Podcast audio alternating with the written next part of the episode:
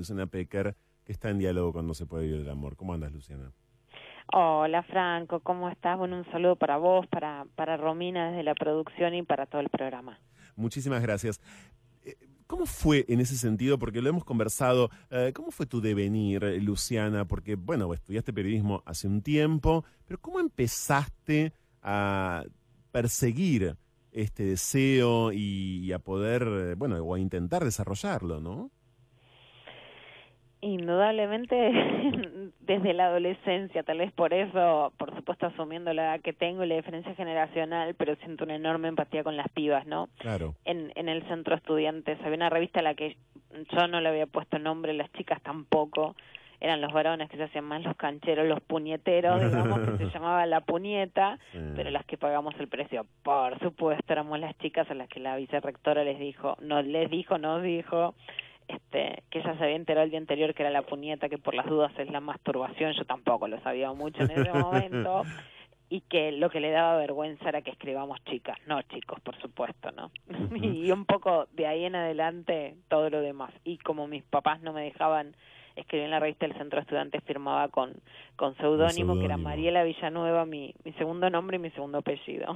Pero digo, entonces desde esa situación original en la que una mujer como vos ya se veía muy desplazada y además, bueno, estaba prohibida eh, por sus propios padres en esa práctica, bueno, ahí mismo desarrollaste esto, ¿no? Digo, empezaste como a... Se empezó a manifestar esto mismo que hoy sos. Yo siento que sí, de hecho, hablábamos esta semana, bueno, una de, de las actrices que está ahí por las que hago esto con todo corazón, que se llama Eugenia Gerti. Sí, Eugenia, claro, la conozco, le mando un beso grande. Eh, hace muchísimo que no la veo. Bueno, Euge, si, si, si está escuchando, en Euge fue mi compañera de, de, secundaria, es un año más chica, pero de centro estudiantes, mi, mi gran amiga junto a otras de la secundaria. Eh, pero lo que sentimos es que no traicionamos a las que fuimos y que nosotras éramos lo éramos casi iguales a estas pibas de la María Verde, pero mucho más censuradas, ¿no? Hay una anécdota muy linda eh, que yo lamentablemente te decía el otro día que, que es cómo me mantengo en la heterosexualidad, no sé, eso, claro, bueno, la semana que viene vas a salir al aire en esa sección. sí, eso es lo que me gusta. Todo lo que padezco. Claro. ser heterosexual y feminista. Eh, pero que, que de hecho yo me pongo un shortcito para dar unas vueltas que me, que me costaban bastante en gimnasia. eh, bueno, me, me, por supuesto en el colegio me retan por ir en shortcito, voy a una plaza a llorar, nos abrazamos con Euge y a los 14 años iba una vecina y le dice a la mamá de Euge, a Marta, que también le mandó un beso, que éramos dos tortas besándonos, abrazándonos en la plaza. O sea, eras lesbiana en ese momento, claro. claro. exactamente. Eh, bueno, ¿cómo, ¿cómo estás viviendo esta semana, además de, por supuesto, excedida, ¿no? En todo orden, me imagino, Luciana. Eh, pero sos la artífice, y hoy lo expresaba, por cierto, Calu Rivero en sus redes sociales, eh, sos la responsable, sos efectivamente la armadora, en el mejor de los sentidos. Eh, por ende, tu trabajo periodístico excede el trabajo periodístico propiamente dicho y es el trabajo que nos gusta, ¿no? Eh, que, es, que claro, que desborda, ¿no? Que se extralimita. palabra, desborda. Eh, sí, em, eh, pero ¿cómo lo estás viviendo? Me interesa mucho cómo te sentís. Bueno, son son así tantas emociones juntas, la verdad es que digo, bueno, no, la bipolaridad al palo. no, o sea, es imposible mantener el equilibrio, yo en general soy y hago como hago un poco de apología del periodismo sensible, por supuesto que me voy al carajo sin lugar a dudas. Eh, yo creo en la sensibilidad como valor, de hecho, en lo cultural creo que es interesante que eh, incluso realmente, ¿no? En lo narrativo, eh, en que la sensibilidad supuestamente era un disvalor, en principio para escribir periodismo y más el que me gustaba por lo menos el periodismo serio, el de investigación, el político, etcétera. Eh, y yo creo que que muchas mujeres feministas hemos convertido a esa sensibilidad en un valor que, que cambia lo narrativo, ¿no? Eh, y creo que, bueno, por supuesto esto para mí tiene que ver con la sensibilidad. Por supuesto, en estos días además llegan miles de mensajes de chicas que denuncian abuso. Por un lado las periodistas no damos abasto, somos muy pocas, pero además con el nivel de precarización que hay, que es absoluto, tremendo, y en el que somos obreras absolutamente precarizadas y en medios casi sin recursos no llegamos ni a poder escribir, pero además no es ni siquiera te paso con otra compañera, o sea, casi no hay periodistas ejerciendo el periodismo de verdad, pudiendo tomar testimonio, hacer una nota, chequear la información mínima en los medios, ¿no? Esto es un enorme problema porque hoy en el teléfono tengo 10 casos de, de, chicas y mujeres y de historias que quieren contar y no tenemos recursos ni siquiera para poder hacerlo, ¿no? Mm. Eso por un lado, pero bueno, básicamente con una enorme emoción y con una enorme sensación de victoria. Básicamente de estar hace tantos meses hablando con Telma y sabiendo que ella quería hablar, que necesitaba hablar, eh, diciéndole que, que, que se cuide, que esperemos, buscando las estrategias. Lo que más me emocionó fue eso, ¿no? eh, y lo que más me enojó también, ¿no? Cuando, cuando fui a, a, a este canal de, a América Intrusos. Sí, el día de hacer. Sí, y estaba burlando, yo no me esperaba eso, por supuesto, pero la gran bronca que, que una no sabe, ¿no? Meterse en el barro, ¿no? Pero bueno, hay veces que, que estás en medio No hay por qué saberlo y el barro no debería existir. ¿Cómo? Que no hay por qué saberlo y el barro no debería existir, digamos. Eso como primera medida, ¿no? ¿no? debería existir. Yo creo un poco en un feminismo popular, en la televisión. A mí siempre me, me, gustó, bueno, tu lugar, el de Carla Conte, los de, que hacen eso. Digamos, me banco un poco... Eh, digamos, el barro en ese sentido, en el sentido de que, bueno, de que yo quiero realmente la transformación, lo popular, me interesa realmente defender a las pibas y entonces, bueno, hay algunos costos que estoy dispuesta a pagar para que la realidad se transforme en serio y no se quede en un discurso delito, sesgado, chico, pero bueno. Y a veces esos costos podrían llegar a ser, por ejemplo, ese enfrentamiento, pero era totalmente innecesario.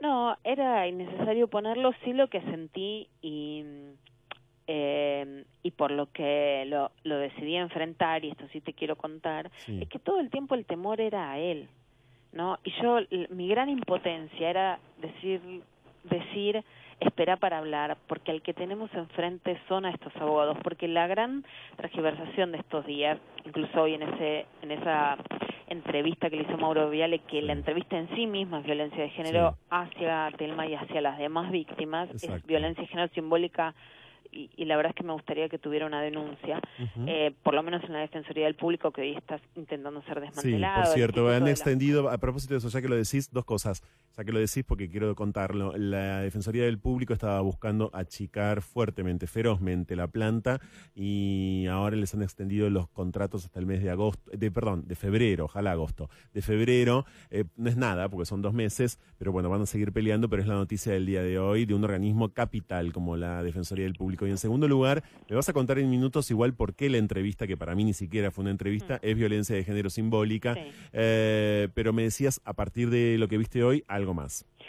Sí, lo, lo que sí, lo que sí quiero resaltar es que si yo le digo burlando es porque realmente es le dijo en ese momento que él me intimida, porque las periodistas estamos, a mí me han censurado muchas veces y estamos sesgadas por el miedo a, la judicialización, que es lo que le hizo a Calú Rivero. Cuando hoy D'Artes dice, yo fui a la justicia, no, no fue a la justicia imputado por los hechos por los que era denunciado, porque en muchos casos prescribieron, no se pueden judicializar o no hay las herramientas ni legales ni personales para hacerlo, y en cambio él fue a denunciar para que las chicas se silencien, en, incluso en la audiencia a la que hoy faltó, no se juzgaban los hechos por los que era denunciado. Lo que se juzgaba es si Calu le había cometido el daños y perjuicios. Entonces hay una transgiversación, una mentira y una utilización que además es sistemática en los casos de abuso sexual de quienes son poderosos, tienen dinero, influencias, etcétera, atemorizar a las víctimas o en el caso de las madres protectoras, que son quienes denuncian el abuso sexual de sus hijas e hijos, atemorizarlas para que no denuncien, amordazarlas o castigarlas. Exactamente, exactamente. Bueno, y de todas maneras te manejaste súper bien, pero te quedó un sabor mm, por lo menos uh, agridulce, ¿o no? por supuesto que, que, me quedó un sabor agridulce, creo de alguna manera que hay momentos que son muy claves en la historia y que entonces hay que enfrentar y hay que poder decir las cosas por su nombre, ¿no? Yo quería decir que hoy el gran enemigo de la palabra, de las chicas, de, las, de las denunciantes, de ellas en particular, pero de muchas otras, son los abogados que querellan, no quien defiende a un imputado. Nunca vamos a estar en contra del derecho a la defensa, ni de la justicia, ni jamás. Ahora, cuando hay una práctica sistemática de querellar a quienes denuncian, ahí se busca el bozal legal, el silenciamiento. Eso ya es un mundo. Y eso, ah, digamos, sí es verdad que había que denunciarlo. Sí, pero por supuesto. que nadie nos diga que no se lo dijimos in your face, burlando. Y Luciana, ¿por qué lo que se vio hoy a la tarde, esa situación, entre comillas, periodística, es violencia de género simbólica? por supuesto hacia la víctima, hacia Telma en primera medida y por ende también y por desprendimiento a todos. Eh, mira, la, la, entrevista no solo hay que decir es antiética, está mal, está bien, está más o menos, que él grabó un video, él tiene libertad de expresión, por eso nos intentan poner en palabras cosas que no decimos. Por supuesto no fue una entrevista, no fue periodística, no es un periodista el que la hizo, es un mercenario. Eh, y es un mercenario que además comete algo que en la Argentina está penado, que es violencia de género simbólica. No conocía ni siquiera la causa, decía, bueno, hoy se sumaron dos nuevos casos que tienen una larga historia. Digamos, es una vergüenza de un lugar ético, pero más allá de eso, por un lado, por supuesto que se, que se que se comete violencia de género simbólica cuando eh, se imputa a Telma, que tenía 16 años de haber ido eh, a darle un beso, cuando se la revictimiza queriendo decir por supuesto que ella era una putita regalada, cuando se pone en relevancia que ella supuestamente estaba de novia y entonces lo que se quiere decir es cómo estaba de novia y era tan trola que fue y se me tiró igual, eso era lo que quería decir. Hoy por supuesto ese discurso fue desmantelado por un lado por la abogada Sonia Cartavia que dice, bueno, quieren ensuciar a la víctima, por otro lado por el el, el ex novio de, de Telma, el que no veía hace 10 años y con el que nunca había hablado y que solo tiene la voluntad de denunciar lo que hace Juan D'Artés, que es buscar su complicidad para decirle, vos te acordás que me habías dicho que Telma me buscaba, intentando hurgar en, en una relación tan desigual de una nena de 6 años con un varón de 45 y buscando complicidad con otro varón que la verdad en un gesto muy importante me parece desarma esa cofradía de la masculinidad que siempre se va a dar guiños eh, y decide dar ese testimonio hoy en Crónica TV junto junto a Sabrina Cartavio pero además sí hay algo que es fundamental Franco y que por más que justamente es muy duro decirlo, hay que decirlo. La frase que estoy leyendo ahora mismo, que está en Teleshow, es Juan D'Artes rompió el silencio tras la denuncia de violación. Si esto es cierto, soy yo el primero que me mato. Mm. Fue una de las primeras frases que dijo. Y entonces acá nos tenemos que detener. Si esto es cierto, y ningún, no tenemos ninguna duda de que es cierto porque le creemos a ella, porque la causa avanzó además en la justicia en Nicaragua. Y si esto es cierto, y si hay sentencia, ¿qué quiere decir? ¿Que se mata? Eso no es una confesión, no, es, un, no es que rompió el silencio, no. es una amenaza. Exacto. Y hay que decirlo con ese nombre. Exactamente. Cuando Elsa no puede lastimar, cuando Elsa no puede manejar a los medios, cuando él no puede seguir siendo la mesa de Mirta Legrand o sentándose como eh, como el rey de los medios o seguir estando como protagonista en una telenovela. Cuando él no puede ya seguir querellando porque hoy no puede ir a la audiencia, entonces su forma de amedrentar a las víctimas es decirles que si siguen se va a matar. Lo digo por más que es duro, con todas las letras, porque fue otra forma de amenazar a las víctimas. Exacto. Y no es algo que se vaya de los cánones, ni de los abusos sexuales ni de la violencia de género el 20% de los femicidas en la Argentina, con cifras de la Corte Suprema de Justicia de la Nación, se quita la vida después de matar a la mujer. ¿Por qué? Porque es un acto asimilable solo a lo que hace el terrorismo, que es inmolarse con tal de hacerle daño a la otra persona.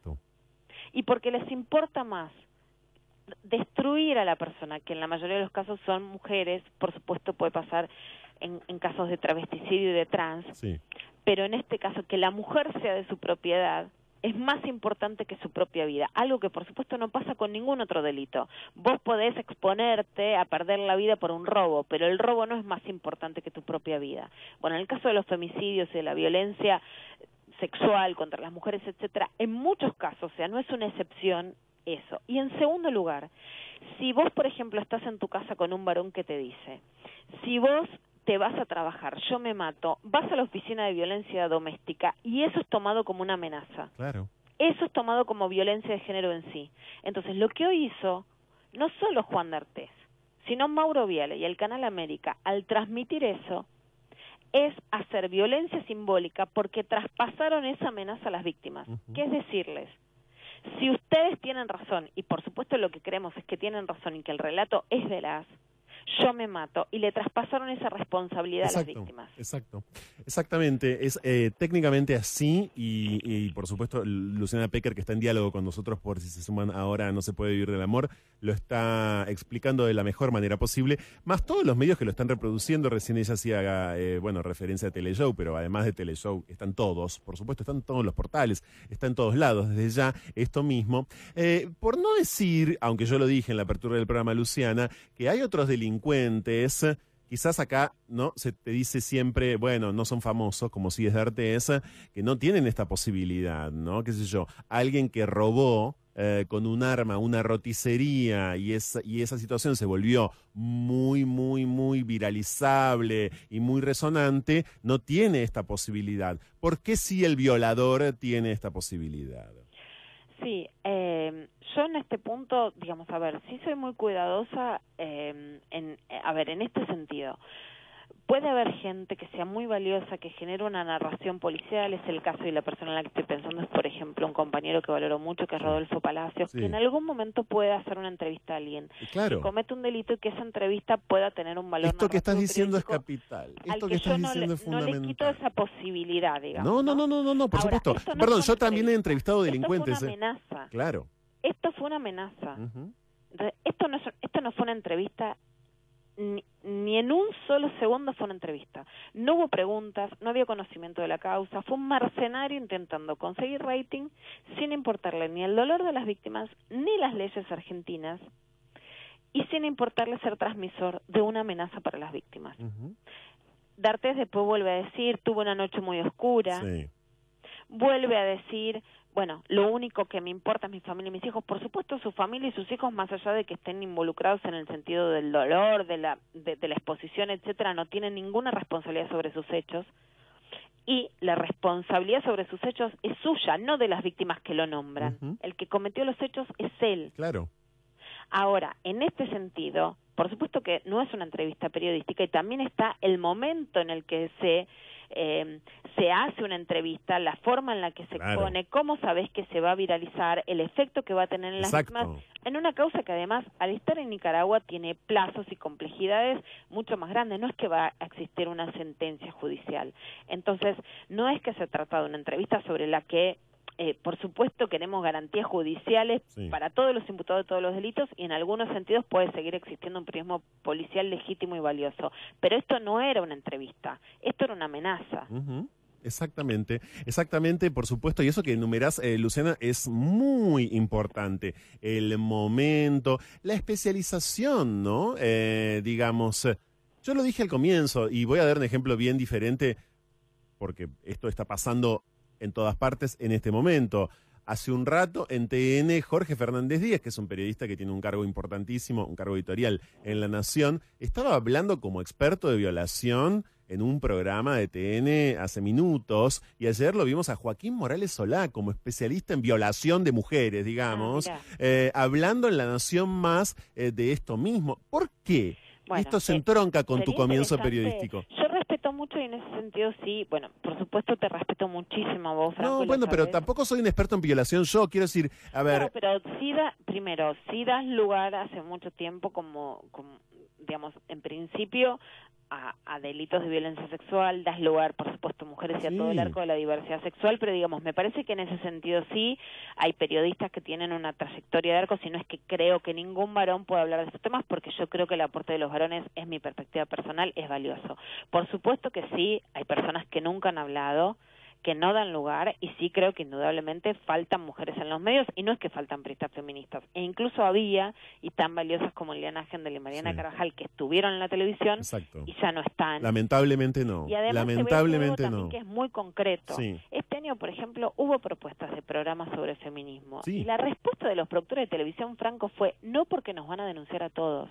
No es que no estamos de casualidad no estamos porque tienen miedo a las denuncias masivas sobre violencia sexual no tengo ni ninguna duda, porque acá con el caso este hubo una cofradía de la televisión, hubo una cofradía de la televisión.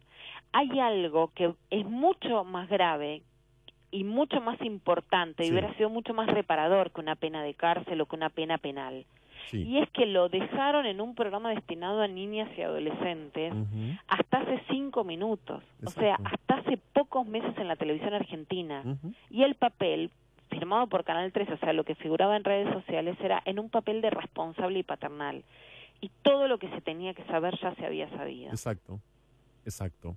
Porque, por cierto, nosotros no vamos a, y yo en, ese sentido suscribo por completo lo que está diciendo Luciana Pecker ahora, eh, no vamos a, tener una confianza plena en la judicialización, por favor. Sabemos demasiado eh, y además venimos de unos embates en ese sentido gloriosos, eso es, irónico, por supuesto, decirles gloriosos, como es efectivamente la sentencia del femicidio de Lucía Pérez. Pero digo, eh, eh, las condenas, que son otras, que son extraestatales, digamos, o extrajudiciales, eh, aquí están en absoluto detenidas, pese a que hay un tire y afloje permanente, Luciana, en este momento, con esto, para dar un ejemplo del poder. Hace minutos, no sé si te enteraste y si no te lo resumo porque me interesa muchísimo escucharte al respecto, Luciana. Hace minutos en Showmatch, una participante de ese certamen que se llama Mary del Cerro, que es modelo y ahora también conduce un programa con Marcelo Polino todas las tardes en Canal 13, que se llama Los Especialistas del Show y que es un programa satélite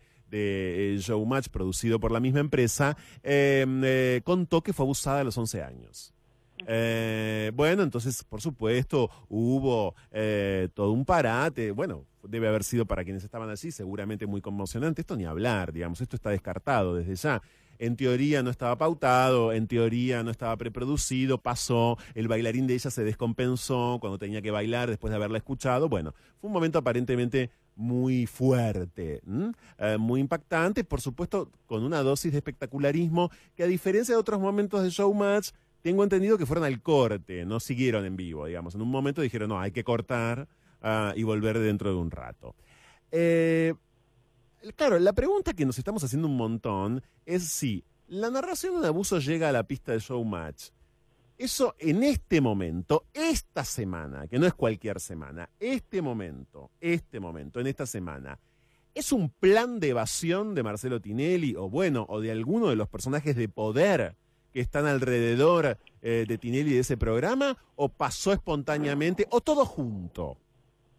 Mira, por supuesto, Franco, que no puedo saber qué pasa. No, no, no, ya sé. Y, que a la víctima le creemos, y que a la víctima le creemos. No, hay un fenómeno que es claro y que sí, no quiero decir con esto que, que, que, mm, digamos, que confío plenamente en lo que haya pasado. Hay algo que pasa y que se nota en el teléfono, digamos, conozco académicas de toda la vida que esta semana me están llamando para contar que sus familiares me quieren contar un abuso. Me acaban de llegar eh, denuncias de abuso sexual de políticos que tienen nombres de la del corazón mismo del Círculo Rojo en la Argentina, hoy a mi teléfono. Mm. Eh, me están contando personas con las que tengo relación habitual y te cuentan abusos, abusos de personas que yo conocía pero que estaban tapados y que esta semana leí en mis redes sociales. No quiero digamos, sí, no, no, no, pecar de ingenua, pero es muy probable que a, que a María del Cerro o que en esos ámbitos estallen cosas eh, que no estallaban antes, porque la verdad es que la palabra reproduce palabra y lo que sí vemos es que la violencia sexual era más habitual de lo que se creía, de hecho es muy habitual, estaba tapada y hay situaciones que se, que se destapan y que de hecho desbordan y que de hecho Telma justamente empieza a hablar porque otras hablan, pero cuando algo además tiene más repercusión, más mediatización, se va a la calle, etcétera, remueve en muchas de las víctimas esas situaciones vividas y además lo que hace es decir yo también quiero hablar por eso el michu en parte es bueno a mí también no porque a vos te pasa esto a mí también. No no quiero ser ingenua porque a veces peco de eso con la televisión pero es probable eh, que realmente también de lo que antes nos hablaba llegue a esa pista de televisión porque está llegando a todos los ámbitos y lo que pasa con estos casos especialmente cuando tienen este nivel de repercusiones que sí generan un efecto eh, que no se genera cuando cuando bueno cuando la sociedad no está dispuesta a escuchar. Para mí la nota más importante de mi vida es la que hice con 20 madres protectoras que denuncian el abuso sexual de sus hijos e hijos y sobrevivientes de abuso sexual frente a tribunales. Ellos tenían todo eh, una venda en sus ojos denunciando que la justicia no las mm. escuchaba y la nota no tuvo la menor repercusión pero bueno, hay momentos sociales que permiten hablar, hay escenarios sociales, hay, hay repercusiones mediáticas que evidentemente son necesarias para que se pueda hablar y probablemente esto suceda en todos lados también en esa pista. Sí, absolutamente. Eh, Luciana, eh, por último, este no es un año cualquiera, ¿no? Claramente 2018 fue un año para vos. Muchísimas batallas, de muchísimo trabajo eh, a, todo nivel, más allá de la precarización, por supuesto. Y, en ese sentido, bueno, quisiera, a modo de resumen, una palabra, ¿no? que una consideración de tu parte. Eh, ¿Qué pasó este año con un gobierno como el que, por cierto, gobierna la Argentina, que no está instrumentando políticas activas en esta dirección, sino todo lo contrario, digamos? ¿Qué pasó? ¿Qué pasó que pasó tanto? Mirá cómo nos ponemos, ¿no? claro.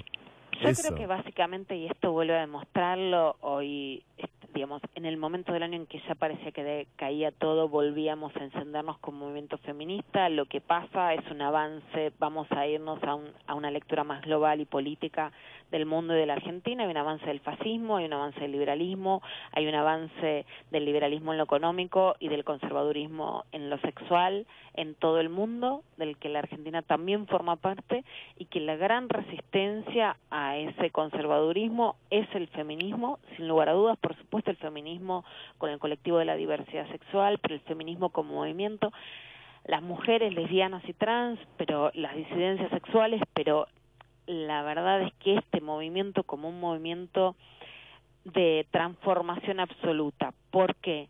Porque creo que lo que viene a decir es exactamente el paradigma contrario a lo que dijo Mirta Legrand cuando Jimena Barón estaba defendiendo el aborto legal. Jimena la increpaba por los abusos sexuales adentro de la iglesia y Mirta Legrand dijo, eso pasó siempre. El feminismo lo que viene a decir es que lo que pasó siempre ya no tiene que seguir pasando. Lo dice con el aborto legal, lo dice contra la violencia sexual y me parece que además lo que está diciendo es que la transformación todavía es posible, ¿no? Que no tenemos por qué aceptar el mundo en el que vivimos. Y eso es la gran revolución latente frente a un fascismo que se empodera, frente a un machismo que también reacciona más fuertemente, frente a una crueldad eh, que, que que renace y que además busca nuevas estrategias con alianzas religiosas de poder, etcétera, que son por supuesto peligrosas y hay que tener en cuenta. Luciana, muchísimas gracias. Yo no puedo felicitarte más porque lo hago de todas maneras, eh, todo el tiempo, eh, y porque ya sería como, bueno, en fin, demasiado meloso, creo. Ah, eh, yo soy medio melosa, a mí me gusta, pero no, es para eso. Exacto. Vamos a hablar de cómo es ser quien sos y mantenerte en la heterosexualidad en breve, porque asumí ese compromiso la semana pasada que estabas por ahí a esta hora en las redes, y nada, por supuesto, en otro momento lo vamos a hablar como corresponde, pero te, quiero agradecer muchísimo, sos fuertemente inspiradora, es impactante en lo que te has convertido en el devenir, digamos, al que, al que has podido lanzarte. Es, es muy conmovedor hablando de conmoción eh, y te has convertido afortunadamente en una pieza capital, en una figura indispensable creo que las personas como vos y otros colegas también, nombraste otras dos antes y podríamos seguir en ese listado, ¿no? Hay, mucha gente que tiene que dominar la televisión, que tiene que estar en los medios, a la que le tiene que sobrar trabajo de alguna manera, aunque sea un poco capitalista lo que estoy diciendo, en el fondo, digo, tiene que tener en, serio abundancia eh, en ese sentido de trabajo, ¿no? Y de posibilidades de expresión y de comunicación, a eso me refiero, porque es fundamental eh, y es indispensable. Y ni les cuento en el 2019, que es un año electoral, ni les cuento. Ni les cuento. Eh, gracias, en serio. Muchas gracias en nombre de todos, Luciana. Muchísimas gracias. Enorme gracias a vos, a todo tu equipo, a mí. Escuchar tu voz es de, bueno, tiene esa magia que, que tiene la voz, que tiene la voz de escuchar hace tanto tiempo, de leerlos cada noche cuando escribo me acuesto también en Twitter, que es una forma de, de escucharnos también y te agradezco muchísimo. Te mando un beso, gracias. Un beso grande. Luciana Pecker y un resumen de varias cuestiones, ¿no? En una semana que para nosotros termina hoy, porque ustedes saben que no estamos al aire los días viernes.